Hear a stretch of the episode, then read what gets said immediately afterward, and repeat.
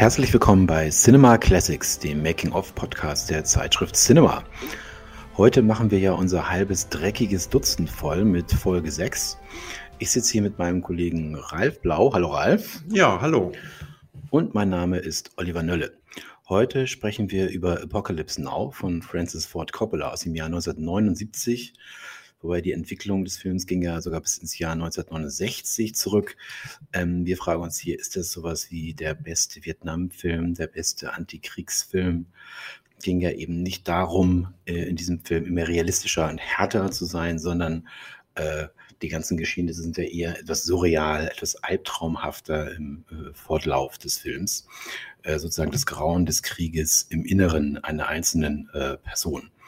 Francis Ford Coppola hat es ja äh, damals auch gesagt, in Cannes, dieser Film äh, ist kein Film über Vietnam, dieser Film selbst ist Vietnam.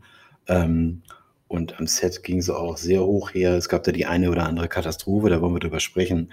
Im Taifun haben wir einen Herzinfarkt, Selbstmorddrohungen durch den Regisseur äh, und durchaus auch kritisch äh, zu sehen Hilfe von Diktator Marcos. Also es äh, gibt viel zu tun, über vieles zu reden. Ähm, fangen wir mit dem Inhalt an. Ralf, dann leg mal los. Also, der Film spielt im Jahr 1969 in Vietnam. Die Amerikaner befinden sich im Krieg gegen Nordvietnam beziehungsweise gegen den Vietcong. Und die Hauptfigur ist Captain Willard. Und dieser Captain Willard wird gespielt von Martin Sheen und der hat den Auftrag, einen abtrünnigen US-Colonel, der heißt Kurtz und wird gespielt von Marlon Brando, aufzuspüren und zu töten. Der Hintergrund ist, dass dieser einstige Elitesoldat sich im Dschungel von Kambodscha selbstständig gemacht hat und dort ein ziemlich bizarres ähm, Steinzeitregiment führt mit vielen äh, Einheimischen, aber auch mit abtrünnigen US-Truppen. Und der Hintergrund ist, dass er wieder äh, rechtlich gewissermaßen sozusagen äh, einige ähm, Offiziere der südvietnamesischen Armee hingerichtet hat, die er für ähm, Spione oder Doppelagenten hielt und daraufhin ist er, sollte er vom Dienst suspendiert werden und hat sich dann eben hier nach Kambodscha in den Dschungel zurückgezogen. Willard macht sich nun auf den Weg mit diesem Patrouillenboot und äh, gerät wirklich in eine surreale Hölle und äh, es wird eine Reise ins Herz der Finsternis, in deren, in deren Verlauf er sozusagen die ganzen Perversionen des Krieges erlebt und am Ende dann in diese steinzeitliche, äh, dieses steinzeitliche Setting äh, gerät, wo der Kurtz eben regiert. Ja, ich finde, das ist eine, äh, die Story erinnert ja schon so ein bisschen an äh, Homers Odyssee, auch an Dantes äh, äh, göttliche Komödie, also das Hinabsteigen in die Hölle. Wir erleben sozusagen auch äh, die Geschichte des Kolonialismus irgendwie rückwärts erzählt. Also sehr, sehr interessant. Die äh, Kritiken damals zum Start 1979 waren ja eher gemischt, würde ich jetzt mal sagen. Ähm, aber heutzutage gilt das, glaube ich, als einer der besten Filme aller Zeiten. Auf jeden Fall. Ich habe mir auch noch jetzt nochmal angeschaut. Also ähm, ich finde ihn einfach brillant. Ich finde großartig. Immer noch einer meiner Top 3, Top 5 Filme aller Zeiten mit äh, unglaublichen, äh, ikonischen Momenten des Kinos. Ralf, was ist denn so, was sind denn so deine ein, zwei Lieblingsszenen des Films? Also zum einen war ich auch wirklich erstaunt, wie zeitlos dieser Film ist. Also wenn man ihn heute sieht, man würde nicht denken, dass der 1979 ins Kino kam. Es gibt ganz viele aktuelle Bezüge, die man feststellen kann, wenn man jetzt an die späteren US-Kriege im Irak oder auch in Afghanistan denkt. Mhm. Ähm, da hat sich eigentlich nicht viel verändert. Und klar, es gibt natürlich einige wirklich ikonische Szenen, über die wir jetzt sprechen wollen. Für mich ist es allein schon der Anfang äh, mit dem Song von den Doors, The End äh, wo man dann diesen Dschungel in Flammen aufgehen sieht mit diesen Napalm-Bomben. Und ja. ähm, dieses Stück von Jim Morrison hat ja eigentlich einen ganz anderen Inhalt, erzählt eigentlich vom Ende einer Liebesbeziehung. Und ähm, dieses, äh, dieser Titel The End bezieht sich hier natürlich sozusagen auf die Menschen, die sozusagen in den, in den Abgrund ihrer Seele blicken. Das korrespondiert ja so ein bisschen mit dem Ende des Films, wo dann diese Worte im Raum stehen, das Grauen, was ja auch im Grunde ähm, diesen, dieses Infernalische oder dieses Inferno beschreiben und, und diese, dieses Abdanken der Menschlichkeit sozusagen, äh, mhm. das hier beschrieben wird. Ne? Ja. ja, und auch dieser Übergang, du hast ja auch erst diese Hubschraubergeräusche, Genau. äh, die du hörst und hast dann im Ton geht's dann über in diesen Ventilator, dieses Ventilatorgeräusch und du hast dann die äh, Szene im Hotel ähm, mit Martin Sheen, wo sozusagen die Hauptfigur äh, vorgestellt wird. Also das ist schon ein brillanter Einstieg, der eben auch ganz äh, gleich klar macht, das Kriegsgeschehen allgemein sozusagen verschärft auf diese eine Person. Ne? Das finde ich großartig. Und natürlich meine Lieblingsszene, nicht nur meine, ich glaube auch von vielen anderen, äh, Robert Duval als äh, Colonel Kilgore. Es gibt also eben einen Überfall auf ein ähm, Dorf dort, äh, das nur, dieser Überfall wird nur äh, auf dieses Dorf äh, äh, ausgeführt, weil dort äh, die besten Wellen sind zum Surfen. Also ein völlig absurder äh, Grundgedanke. Und Robert Duval läuft da rum als Kilgore, als quasi unbesiegbarer ähm, ähm, amerikanischer, mit dem Hut auf, mit dem Westernhut auf, äh, unbesiegbarer amerikanischer Soldat, der da sagt, ich liebe den Geruch von Napalm am Morgen, glaube ich, ein, äh, einer der ganz großen Momente des Kinos. Ähm, und was fandst du noch gut? Welche Szenen waren für dich noch also ich fand, Stark. diese Szene ist für mich tatsächlich auch die stärkste, weil die ist natürlich surreal total überhöht, weil du hast ja nicht nur diesen Angriff und dieses, diese, diese irrwitzige Idee, dass sie da surfen gehen, sondern es findet parallel, während sie das Dorf niederbrennen, findet schon so ein kleiner Feldgottesdienst statt und du siehst, wie eine Kuh irgendwie von so einem Hubschrauber durch die Luft transportiert wird. Also es ist ein un, unfassbares, ähm, also es gibt, glaube ich, keine andere Szene, die sozusagen den Irrsinn des Krieges ähm, und die Hybris ähm, der Amerikaner so auf den Punkt bringt wie, hm. wie diese Szene. Und es gibt ja nachher ähm, im zweiten, in der zweiten Hälfte noch eine Szene, wo sie dann, ähm, da sind sie, glaube ich, schon in Kambodscha auf eine Dschunke treffen und die transportiert eigentlich nur ähm, Lebensmittel ähm, nach Vietnam und sie wollen dieses Boot kontrollieren, sind sich zunächst auch unschlüssig, ob das wirklich Sinn macht und ob das notwendig ist. Und diese Szene eskaliert dann so dermaßen, dass am Schluss äh, alle Einheimischen auf diesem Boot tot sind. Die werden tatsächlich dann von den Amerikanern in, wie in so einem Rausch quasi irgendwie niedergemetzelt und es stellt sich dann raus, dass sich auf diesem Boot tatsächlich nur Lebensmittel und ein kleiner Hund befanden und keinerlei Waffen oder Bomben oder irgendwas anderes. Und das ist natürlich sozusagen, ähm, viele dieser Szenen sind ähnlich, weil du, weil du merkst, die, die Soldaten sind eigentlich in, in so einem permanenten Ausnahmezustand und wahrscheinlich mhm. ständig unter Drogen, obwohl relativ wenig Drogen konsumiert werden in dem Film. Ähm, aber ich glaube, das schwingt immer so mit, dass sie eigentlich ähm, immer so jenseits von allem sind und in so einer permanenten Paranoia-Situation mhm. sich ja befinden. Ja. Bisschen was haben die, glaube ich, immer drin. Äh, und es gibt halt auch Szenen, die auch nicht in jeder Version, die es von dem Film gibt, dabei sind. Da werden wir später auch noch drüber sprechen. Und ganz am Ende natürlich auch der, der Monolog äh, von Marlon Brando, da kommen wir dann auch dazu, wenn wir über das Making auch sprechen, auch grandios natürlich. Ähm, aber fangen wir mal an, sozusagen ganz von vorne. Wie ging es los?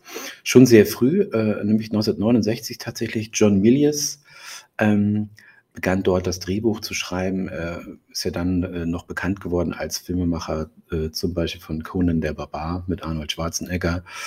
1982, äh, auch einer der Filme, die ich super finde. Und zum Thema Conan wird es in der nächsten Ausgabe von äh, Cinema, kommt am 18. November raus, auch etwas geben, weil es da drei neue Projekte gibt, aber das auch nur nebenbei.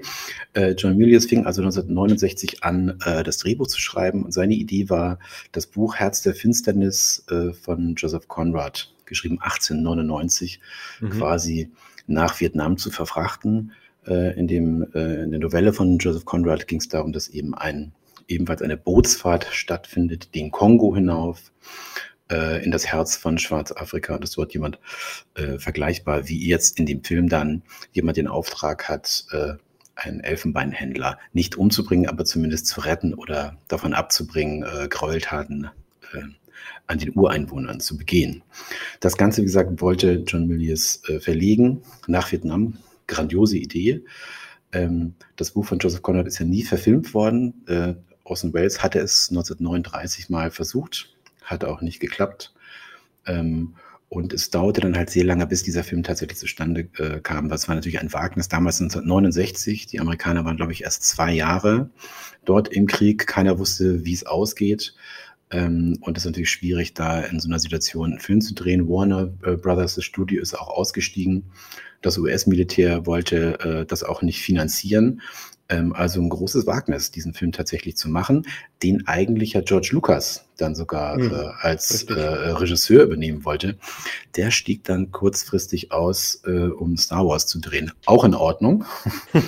Äh, für Francis Ford Coppola war das keine gute Sache. Der wollte den Film eigentlich nur produzieren. Äh, und zwischen diesen beiden, zwischen beiden Freunden gab es dann ja eh auch jahrelang eigentlich Streit. Die haben sich über diesen Film so ein bisschen äh, tatsächlich über Jahre zerstritten und erst in den 80ern wieder überhaupt miteinander gesprochen, glaube ich, ein Wort aneinander ähm, gerichtet. Und es sollte eigentlich der erste Film von Coppola werden, ähm, nur eben weil es so schwierig war, dieses Thema äh, ins Kino zu bringen, hat sich das Ganze verzögert. Er hat dann erstmal der Pate und der Pate 2 gedreht. Auch in Ordnung. Als es dann losging, ähm, die Dreharbeiten begannen im März 76 davor äh, zum Thema Casting. Ähm, hatten sie sehr gute Ideen, Stars äh, wollten sie holen, die Filmemacher. Steve McQueen wurde angefragt. Der wollte nicht. Clint Eastwood wurde angefragt, wollte auch nicht. Al Pacino äh, wurde angefragt, wurde, auch, wurde es auch nicht. Ähm, und am Ende tatsächlich, oder nicht ganz am Ende, fast am Ende wurde es Harvey Keitel. Da sprechen wir dann, äh, wenn wir sozusagen beim Dreh sind, noch darüber. Äh, und Orson Welles sollte Kurtz spielen. Auch eine sehr gute Idee, ähm, den zu holen. Der wollte allerdings auch nicht, deshalb wurde dann Marlon Brando ähm, verpflichtet. Für drei Millionen Dollar für drei Wochen. Keine schlechte Idee. Mhm. Ähm, das Interessante daran ist aber im Nachhinein, dass tatsächlich äh, es im Endeffekt äh, in diesem Film drei Jungs da es geschafft hat, die man da gar nicht so vermutet. Wer ganz genau hinschaut, am Anfang des Films sieht tatsächlich Harrison Ford. Äh, und der da eben noch nicht bekannt war. Star Wars kam ja erst 1977 raus und 1976 äh, stand Harrison Ford für einige Tage vor der Kamera. Einer seiner ersten größeren Filme. Ich glaube, er war auch in George Lucas, wie hieß er, American Graffiti. Mhm. Graffiti war ja, auch dabei. War genau. Auch dabei genau. Äh, und als Mitglied äh, äh, der Bootsmannschaft der erst 14-jährige Lawrence Fishburne, damals mhm. noch Larry Fishburne, auch mhm. ganz lustig. Mhm. Und dann derjenige, der äh, im Endeffekt die Hauptrolle dann na, im Nachhinein doch bekommen sollte, Martin Sheen, war ja auch äh, da noch kein großer Star. Finde ich interessant. Und Dennis Hopper als äh, Embedded Journalist, den werden wir auch noch sehen. Das war das Casting. Ähm, ja, fangen wir an mit dem Dreh. Ähm, da die, äh, das amerikanische Militär äh, diesen Film nicht unterstützte, konnte auch, wollte man auch nicht in den USA drehen. Äh, und Coppola kam dann auf die Idee, auf den Philippinen zu drehen. Los ging es im März 1976 und geplant waren 56 Drehtage. Äh, es wurden dann 236. Also das äh, ist wirklich der pure Wahnsinn, was da passiert ist. Äh, und ich wollte ganz am Anfang nur äh, sozusagen eine kleine Zeitleiste ähm, mal erzählen, damit man ungefähr weiß, wo wir sind. Es ging also los äh, im März 1976, die ersten Wochen noch mit Harvey Keitel äh, in der Hauptfigur als Willard. Ähm, Coppola war dann eben der Meinung, mh, hm, der würde ihn doch etwas zurückhaltend spielen und etwas defensiv etwas passiv. Passt nicht ähm, und hat ihn tatsächlich nach wenigen Wochen ersetzt. Ähm, hat sich dann äh, mit Martin Sheen in Los Angeles am Flughafen getroffen, ihn quasi gleich mit eingepackt auf dem Rückflug äh, auf die Philippinen und der hat dann die Hauptrolle gespielt. Äh, Im Mai 1976 gab es dann äh, den Taifun Olga, der 80 Prozent aller Bauten, äh, die bis dahin feststanden, zerstört haben. Das heißt, man musste erstmal monatelang äh, pausieren, ähm, weil man nicht mehr drehen konnte. Es ging dann weiter äh, im März 1977, also ein Jahr nach Start des Drehs, äh, hatte Martin Sheen einen Herzinfarkt. Äh, ihm wurde schon die letzte Ölung äh, verabreicht, aber er hat es tatsächlich noch überlebt. Äh, und einen guten Monat später, im April, konnte er weiterdrehen.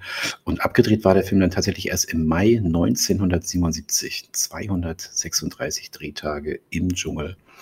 Äh, der reine Wahnsinn. Ähm, Ralf, was ist so für dich ja. die Lieblingsgeschichte dieses Drehs?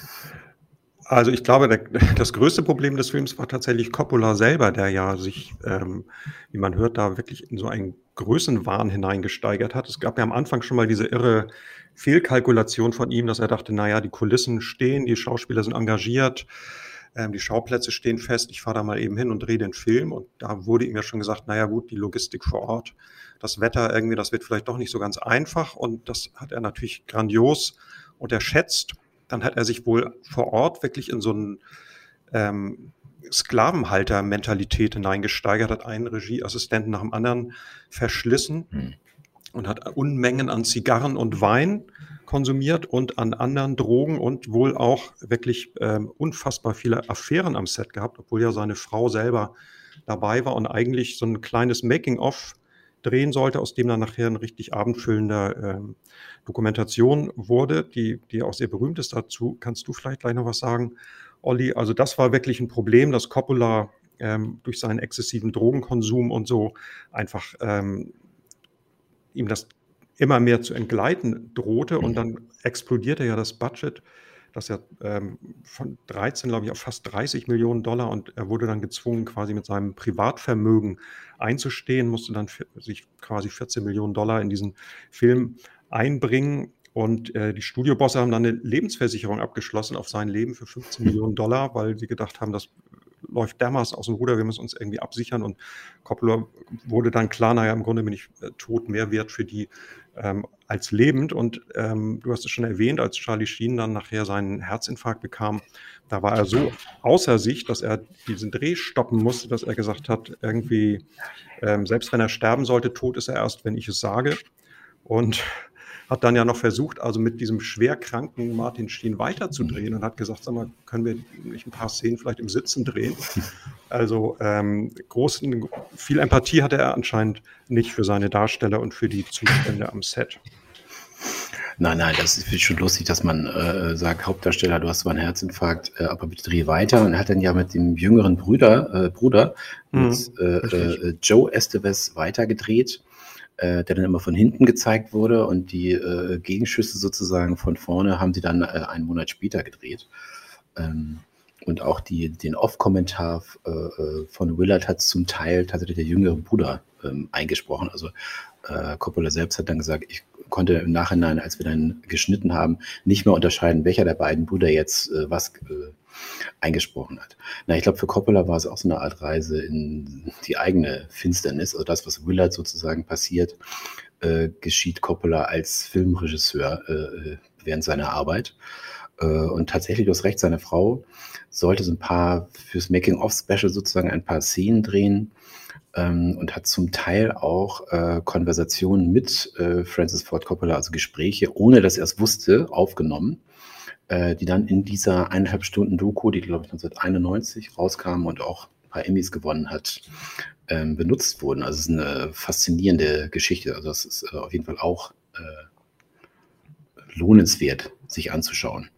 Ja, über Drogen haben wir gesprochen. In der Doku nämlich spricht auch einer der äh, Darsteller darüber, äh, und der selbst äh, wusste auch nicht mehr genau, wann er welche Drogen, äh, zu welchem Anlass er welche Drogen genommen hat. Also man kann nur noch vermuten, was da alles dabei war. Auf jeden Fall Amphetamine, Hasch, LSD und Alkohol soll ähm, dabei gewesen sein.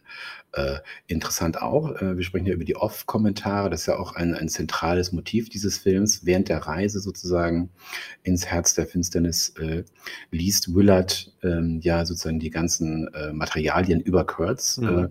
und äh, sozusagen kommentiert das Ganze für den Zuschauer.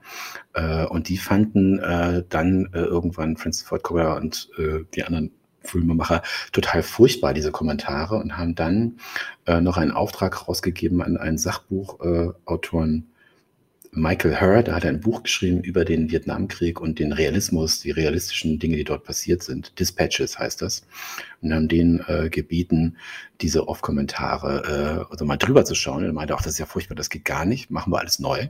Hat er auch gemacht und die sind dann tatsächlich auch im Film gelandet. Und eins wollte ich noch ganz kurz sagen zu Harvey Keitel, der Arme, äh, den man dann da geschasst hat mitten am Set. Das ist das Schlimmste, was einem Schauspieler passieren kann. Für ihn ging es dann im Endeffekt aber gut aus, denn er durfte dann äh, mitmachen bei äh, Die Dualisten, dem ersten Spielfilm äh, oder Kinofilm von Ridley Scott. 1977. Ähm, mhm. Äh, auch eine Verfilmung von Joseph Conrad. Mhm. Ganz interessant. Mhm. Äh, was haben wir noch am Set? irgendwann kam dann ja der Hauptnebendarsteller, äh, Marlon Brando, ja. der ja erst nach zweieinhalb Stunden im Film überhaupt auftaucht. Ähm, ja, wie war das denn, als der gute Marlon da ankam? Ralf. Ja, die waren alle relativ entsetzt, weil sie haben nicht damit gerechnet, dass er so dick geworden ist. und äh, wussten auch nicht, dass er kahlköpfig war. Ähm, und ähm, was aber noch viel schlimmer war, war, dass er diesen Roman von Joseph Conrad gar nicht kannte und wohl auch das Drehbuch nicht gelesen hat, trotz eben dieser irren Gage von einer Million Dollar pro Woche. Und ähm, mit einer Engelsgeduld hat äh, Coppola ihn dann dazu gebracht, sich mal hinzusetzen und diesen Roman zu lesen. Und ähm, am Anfang hatte äh, Brando nämlich wahnsinnig viel auszusetzen. Ihm gefiel dieser Name nicht von der Rolle. Er wollte die umbenennen. Und äh, die Komparsen saßen äh, tagelang rum, während ähm, Brando halt dieses Buch gelesen hat. Und irgendwann war er dann aber doch ähm, relativ ähm, einverstanden mit dem, ähm, wie das laufen sollte und ähm, hat sich dann, äh, hat die Rolle dann, glaube ich, auch ganz ordentlich gespielt. Es gab ja dann später mit Brando noch ganz andere Situationen bei anderen Filmen, ähm, wo er dann komplett bockig war und total ausgeschert ist. Und es gibt ja Szenen, wo er ähm, Filme gedreht hat, wo er an der Bar sitzt und angeblich keine Hose anhatte und so, weil er einfach so mhm. durchgeknallt war. Das war hier alles noch so ein bisschen runter gedämmt sozusagen, aber man, es deutet, dieser spätere Wahnsinn von, von Brando deutete sich hier tatsächlich auch schon so ein bisschen an. Hm. Und ähm, ja, der große Monolog auch am Ende äh, des Films ist ja dann tatsächlich äh, ja komplett von äh, Marlon Brando so ein bisschen, ja, wie soll ich sagen, intuitiv gesprochen worden. Also es gab ja einen Moment, wo sie 18 Minuten lang einfach die Kamera haben laufen lassen. Das sieht man auch in der Doku, wo äh, dann äh, Coppola sagt, ja, weiter, weiter, weiter. Ähm, und von diesen 18 Minuten sind tatsächlich dann zwei Minuten im Film gelandet. Also das muss man sagen, Improvisationstalent äh, hat er gehabt, der gute Marlon. Das hängt so ein bisschen, glaube ich, mit diesem Vietnam-Thema zusammen. Mir fällt da gerade ein anderer Film ein, Good Morning Vietnam, äh, mit Robin Williams, der ja da diesen äh, DJ, Radio-DJ spielt und dann äh, äh, diese irren Monologe hält, wo er über alles und jeden herzieht. Mhm. Und die waren auch komplett improvisiert. Davon standen, glaube ich, zwei Sätze im Drehbuch. Alles andere hat er sich da tatsächlich am Set ausgedacht. Also ähm, Vietnam scheint ein Thema zu sein, was sehr zur ähm, äh, sehr zum Improvisieren einlädt. Jedenfalls, äh, Marlon Brando hatte auf jeden Fall ja Ärger mit dem äh, Kollegen Dennis Hopper äh, auch am Set. Äh, denn Brando hat er, glaube ich, als er ihn das erste Mal gesehen hat, irgendwie was Doofes gesagt zu Hopper. Und jedes Mal, wenn die beiden sich dann begegneten, äh, hat Dennis Hopper irgendwas Doofes in Richtung Brando ähm, erzählt, so dass äh, Brando irgendwann meinte, so, ich will diesen Typen hier am Set nicht mehr sehen.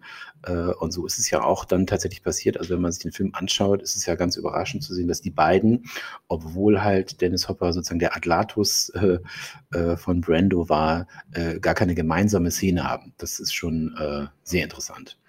Ähm, und ja, also was ich, äh, was mich wirklich am meisten verblüfft hat, ist, äh, als ich diese Doku mir angeschaut habe, dass tatsächlich Francis Ford Coppola ähm, während des Drehs noch, äh, und da ging ja auch über ein Jahr, tatsächlich nicht wusste, wie er den Film enden lassen soll.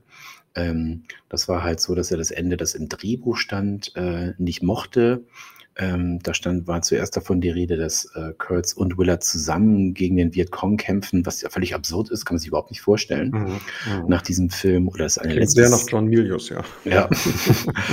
Ähm, oder dass es eine Szene geben würde, in der dann äh, äh, Kurtz äh, am MG gegen die Amerikaner, die Bomben auf ihn abwerfen, äh, kämpfen würde. Das fand er alles doof äh, und hat sehr damit gerungen, wie er denn diesen Film enden äh, lassen sollte. Und das, glaube ich, äh, hat diesen äh, hat diese Dreharbeiten auch so für ihn unter Druck gesetzt. Er hat offensichtlich auch mehrfach mit Selbstmord gedroht äh, und äh, kam dann aber zu einer sehr guten Idee, die wir an dieser Stelle nicht verraten wollen. Ähm, äh, was ich noch ganz schön fand, tatsächlich, was am Set passiert ist, dass ähm, Emilio Estevez dabei war, der damals sehr, sehr junge ähm, Sohn ähm, von Martin Sheen und dass der fast im Treibsand gestorben wäre. Ähm, mhm. Allerdings Lawrence Fishburne hat ihn gerettet, der damals erst 14-Jährige. Äh, und jedenfalls war das äh, die Gelegenheit, bei der äh, Francis Ford Coppola Emilio Estevez kennengelernt hat. Äh, und 1983 hat er ihn dann besetzt für The Outsiders. Mhm. Also gab es da ja. sozusagen ein doppeltes Happy End äh, für Emilio Estevez. Noch kein Happy End haben wir aber hier für unseren Film, denn jetzt sind wir im Bereich Schnitt äh, und das hat ja nochmal zwei Jahre gedauert, sozusagen, bis der Film endlich fertig wurde. Ähm, Ralf, ich habe gehört, du hast ausgemessen, wie viel Kilometer Filmmaterial damals äh, verschossen wurde. Ähm, also ich weiß, dass es 250 Stunden waren, die Coppola da wohl gedreht hat. Und ich weiß nicht, wie viele Kilometer, das müsste ich jetzt mal nachschlagen.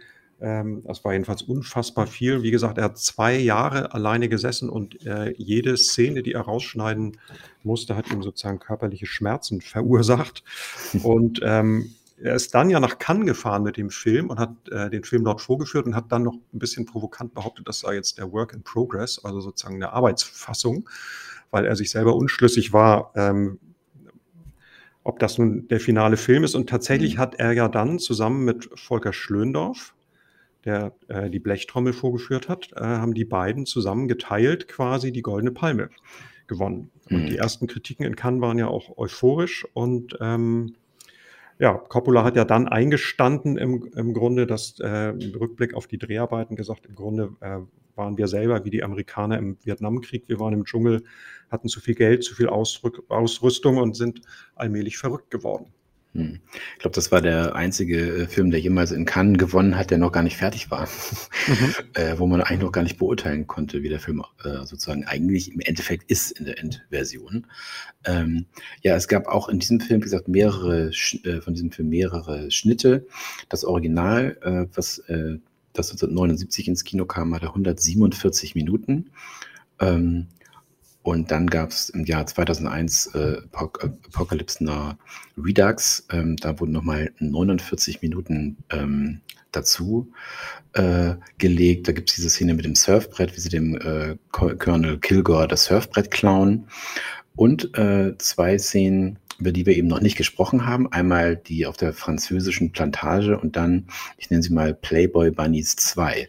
Mhm. Ähm, welche von den beiden ist deine dein Favorit der hinzugefügten Szenen? Also ich finde sie wirklich beide sehr gut und ich finde, dass sie dem äh, Film auch nochmal eine ganz neue, äh, nicht nur neue Richtung geben, aber sozusagen nochmal neue Akzente setzen. Also vor allem diese, diese Szene, wo die ähm, dieses Patrouillenboot dann an so einer Station anlandet, die komplett abgesoffen ist. Und ähm, da steht dann dieser notgelandete Hubschrauber mit den Playboy Bunnies. Mhm. Und ähm, es gibt kein, kein Kommando mehr in, in, in dieser Niederlassung und die vegetieren da im Grunde so ein bisschen vor sich hin, wissen nicht, wie es weitergeht. Und die Soldaten handeln dann aus, dass sie für zwei Fässer Benzin eine Nacht mit diesen ähm, beiden Mädels verbringen dürfen. Und dann gibt es eine von beiden, die dann sozusagen ähm, wirklich auch schon ziemlich durchgedreht ist. Und die erzählt dann aber einem der Soldaten irgendwie, wie diese Playboy-Shootings abliefern, was sie da alles machen musste und wie sehr sie sich da gedemütigt gefühlt hat und wie sehr das alles gegen ihren Willen war. Und ich muss sagen, das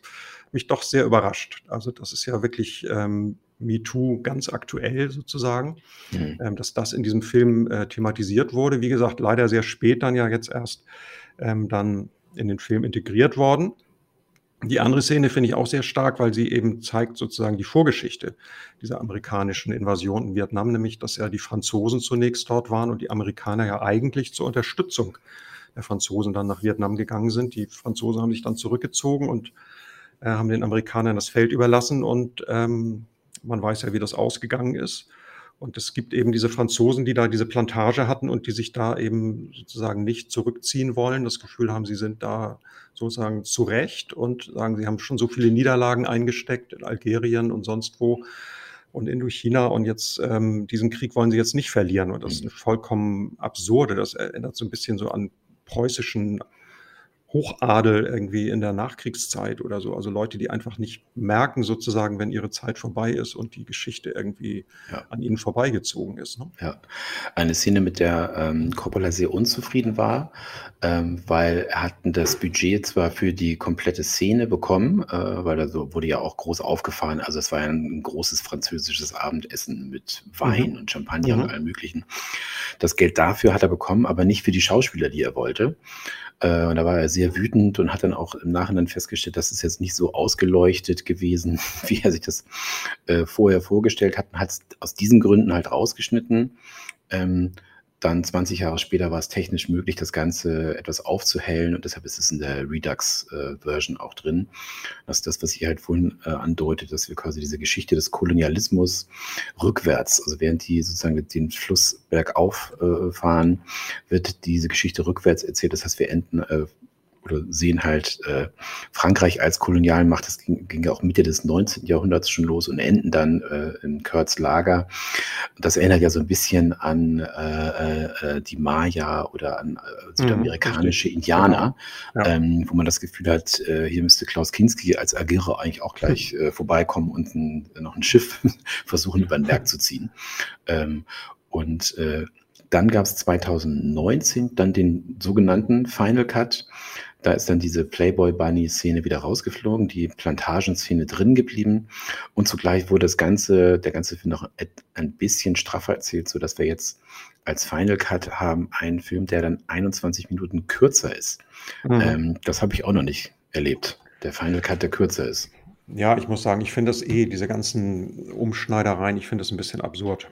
Also ich meine, das ist, ähm, irgendwann muss man sich mal entscheiden, was ist in dem Film drin und dann gibt es irgendwie die, die äh, Szenen, die rausgefallen sind, die guckt man sich dann auf der DVD an. Aber dass der Regisseur sozusagen immer wieder neue Versionen, die sich ja im Grunde, es ist ja alles da. Es ist ja nicht so, dass er jetzt wirklich neue Schnittfassungen anfertigt, in dem Sinne, dass der Film nochmal mhm. anders erzählt wird oder ähm, sondern fliegt da mal eine Szene raus, dann kommt sie wieder rein. Also ich finde es im Grunde ein bisschen albern. Ich stelle mir mal vor, wenn das so in der Literatur passieren würde und so ein Autor so einen Bestseller-Roman abliefert und nach drei Jahren sagt er dann, ach, da gab es übrigens noch ein anderes Ende und es gab noch irgendwie drei Szenen mehr und dann habe ich das Ganze nochmal aus einer anderen Perspektive erzählt und ständig wird dieses Buch neu aufgelegt. Da würde man da irgendwie sich den Kopf schütteln und irgendwie sagen, was ist mit dem irgendwie, der nichts anderes zu tun, kann der nicht mal ein neues Buch schreiben. Und ähm, im Fall von Coppola finde ich wirklich sehr interessant, dass er ja befürchtet hat, mit diesem Film komplett baden zu gehen. Er hat sich ja da so hoch verschuldet mit den 14 Millionen, die er einbringen musste und dachte irgendwie, jetzt ist er bankrott und hat ja dann gleich einen anderen Film hinterher gedreht, um äh, sich äh, sozusagen finanziell an den Haaren aus dem Sumpf zu ziehen. Das war einer mit Herz. Und ähm, Ironie der Geschichte ist, dass äh, Apocalypse Now ja super erfolgreich war, viel Geld eingespielt hat. Und äh, einer mit Herz ja äh, Coppola komplett das Genick gebrochen hat. Das hm, war dieser Film mit Nastasia Kinski, glaube ich. Äh, keiner erinnert sich so richtig dran und es war so ein äh, Studiofilm, komplett Kunst, alles künstlich ausgeleuchtet und das wollte niemand sehen zu der damaligen Zeit. Und ich glaube, bis heute interessiert sich niemand so wirklich für diesen Film. Der hat Coppola ja dann wirklich auf zehn Jahre hinaus ruiniert. Er war dann ja nur noch Auftragsregisseur für andere und konnte keine eigenen Projekte mehr realisieren und hat sich ja dann eigentlich erst durch sein Weingut so ein bisschen finanziell ähm, saniert und ähm, im Grunde, glaube ich, ist das bis heute sein Standbein. Also er hat ja dann auch in den letzten Jahrzehnten kaum noch bedeutende Filme gedreht. Ja, also viele Regiearbeiten gibt es ja tatsächlich nicht mehr von ihm. Ne? Es mhm. ist ein, ein, neuer Film auch angekündigt. Ähm, Megalopolis, glaube ich, heißt der. Warten wir mal ab, wie es da, mhm. es da weitergeht. Ne? Es gab dann ja immer noch Gerüchte, äh, äh, es solle ein alternatives Ende geben. Ähm, aber das hat äh, Coppola dann auch zerschlagen, hat es äh, erklärt, weil äh, Kurt's Lager, äh, es gibt also Aufnahmen, fünf Minuten, sechs Minuten lange Aufnahmen, wie Kurt's Lager von amerikanischen Bomben zerstört wird. Allerdings äh, hat der äh, Coppola dazu gesagt, das haben sie nur gedreht, weil sie mussten das Lager eh zerstören. Sie mhm. mussten es eh alles abbauen, waren gesetzlich dazu verpflichtet und haben dann gesagt, dann stellen wir halt ein paar Kameras dahin äh, äh, und äh, zerbomben das und überlegen uns, was wir danach damit machen. Und ursprünglich wollte er ja die Titelsequenz sozusagen, also die Titel im Abspann. Im Vorspann gibt es ja keine Titel, wie normal, äh, im Abspann drüber laufen lassen. Das war ihm dann aber auch zu doof und hat dann die Titel nur über einfach über schwarzen Hintergrund laufen lassen. Deshalb gibt es dieses als Extra sozusagen, äh, diese Zerstörung, diese fünfeinhalb Minuten.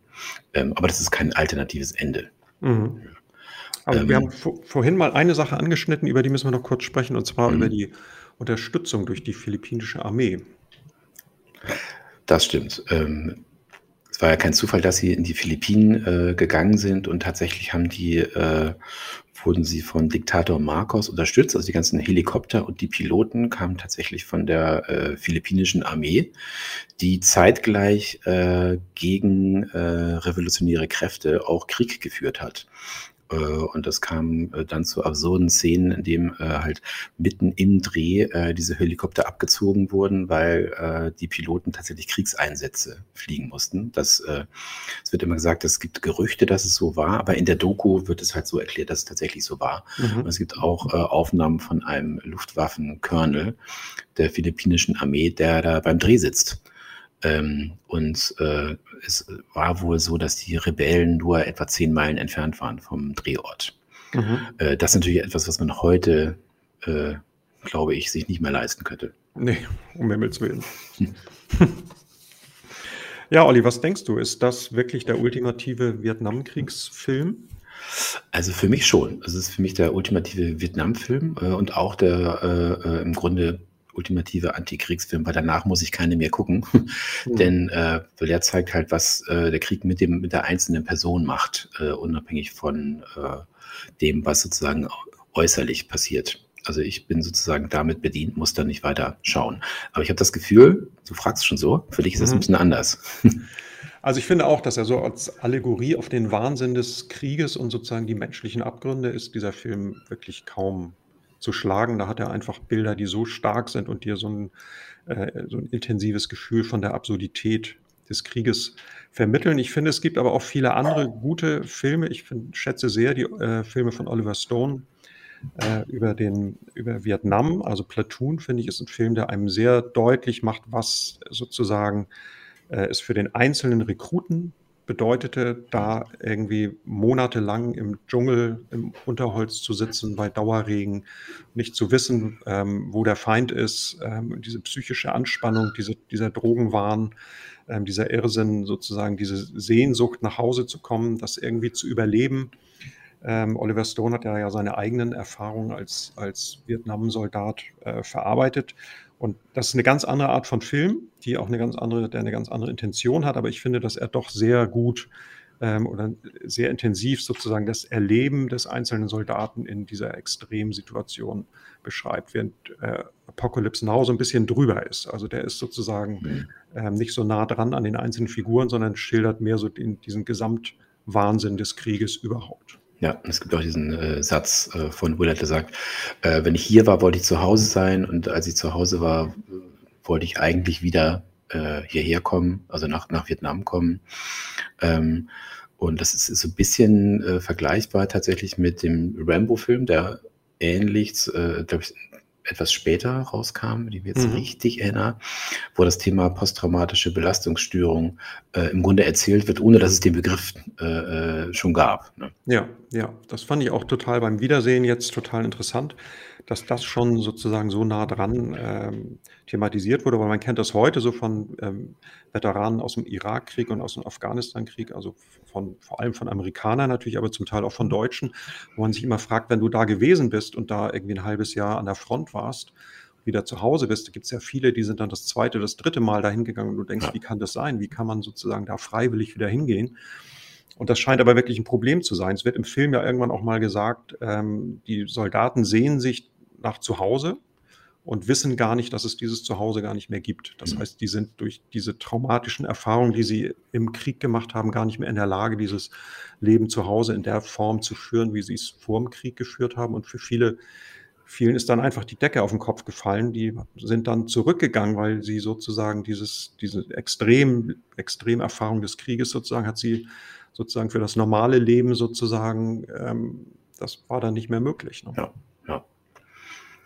Damit sind wir schon wieder mal am Ende und versprechen, das nächste Mal gibt es keinen Kriegsfilm. Mhm. Äh, wir haben uns schon entschieden, Ralf. Was machen wir als ja, nächstes? Wir wollen uns mal mit Stanley Kubricks The Shining beschäftigen. Sehr schön, sehr schön. Ich freue mich. Ähm, falls ihr Fragen, Anregungen habt, äh, schreibt doch gerne an podcast.cinema.de. Und damit verabschieden wir uns für heute. Bis zum nächsten Mal. Tschüss. Ja, bis zum nächsten Mal. Tschüss.